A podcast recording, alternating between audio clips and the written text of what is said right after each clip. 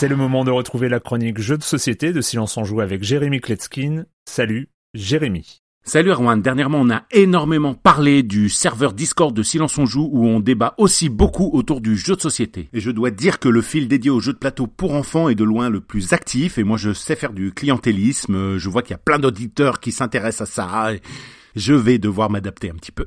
Mais pour autant, ceux qui sont là depuis plus de 3-4 ans savent que je ne parle jamais de jeux pour enfants dans Silence on joue. Non, je parle uniquement ici de jeux pour adultes et pour toute la famille, une grande partie d'entre eux étant tout à fait compatibles avec les jeunes enfants. Ce qu'il ne faut pas confondre avec les jeux qui ne sont que pour les enfants. Aujourd'hui, on va parler d'un jeu asymétrique qui fonctionne très bien avec les enfants, son nom règlement de compte C-O-N-T-E-S. Un joueur prendra le rôle du dragon, les autres joueurs seront les héros. Au début de la partie, on pose quatre cartes lieux au centre de la table. Il y aura donc le village et puis trois endroits dans le château, le verger, l'arbre et la salle au trésor. Sur chacune de ces trois cartes du château, il y a des ressources, donc des pommes, des boucliers ou des coffres à trésor. Et à côté de la carte du village, on va trouver des petites maisons en bois que les héros devront construire en s'y rendant. La mécanique du jeu est très simple. Au début de chaque tour, les joueurs vont choisir l'une des quatre cartes lieux qu'ils ont entre les mains et vont la poser face cachée devant eux. On retourne ensuite toutes les cartes simultanément et on regarde quel héros se retrouve nez à nez avec le dragon sur le même lieu. Si le dragon n'est pas là, un héros peut piquer l'une des ressources dans la pièce du château associée ou construire une maison s'il est dans le village. Par contre, tous les héros qui se retrouvent avec le dragon ne vont pas faire l'action de la carte, devront rendre une ressource et aussi passer leur prochain tour. À noter que en dépensant deux pommes ou un bouclier, on ne passe pas son tour. On peut aussi dépenser des coffres à trésors dans le village si on n'est pas avec le dragon pour construire plus de maisons. Et voilà, les héros vont gagner en construisant toutes les maisons du village ou en vidant deux salles du château. Le dragon va gagner s'il effraie un certain nombre de héros en fonction du nombre de joueurs ou si au bout de 10 tours, les héros n'ont toujours pas gagné. Règlement de compte est un jeu de je pense qu'il pense que je pense que l'on pense. Parfois vous appeler ça du hasard et des fois vous allez appeler au génie. Dans tous les jeux coopératifs, il y a ce problème d'effet leader où l'un des joueurs va décider pour les autres. Beaucoup de jeux vont résoudre le problème de manière artificielle en interdisant aux joueurs de communiquer entre eux, ce que je trouve vraiment un comble pour un jeu de plateau. Là, ce n'est pas le cas, on peut tout à fait parler entre nous, mais je recommande quand même de ne pas trop se répartir les tâches et de laisser un peu de mystère. Nous, on a rajouté cette couche un peu méta, de jeu de rôle, euh, qui apportait un petit peu de sel, mais qui a profité aussi au dragon, faut le dire. Voilà donc de l'asymétrie, des retournements de situation, des petits calculs à la fin. Moi, j'ai bien aimé. Le jeu rentre dans une toute petite boîte carrée de 13 cm par 13 cm.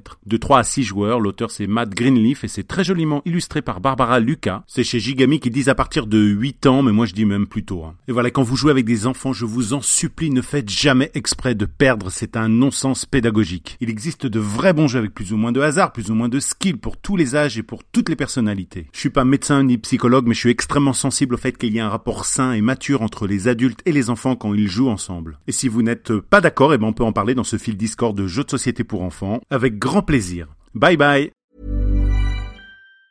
Hi, I'm Daniel, founder of Pretty Litter. Did you know cats tend to hide symptoms of sickness and pain? I learned this the hard way after losing my cat, Gingy. So I created Pretty Litter, a health monitoring litter that helps detect early signs of illness by changing colors, saving you money and potentially your cat's life. Pretty Litter is veterinarian developed, and it's the easiest way to keep tabs on your fur baby's health right at home. Go to prettylitter.com and use code ACAST for 20% off your first order and a free cat toy. Terms and conditions apply. See site for details.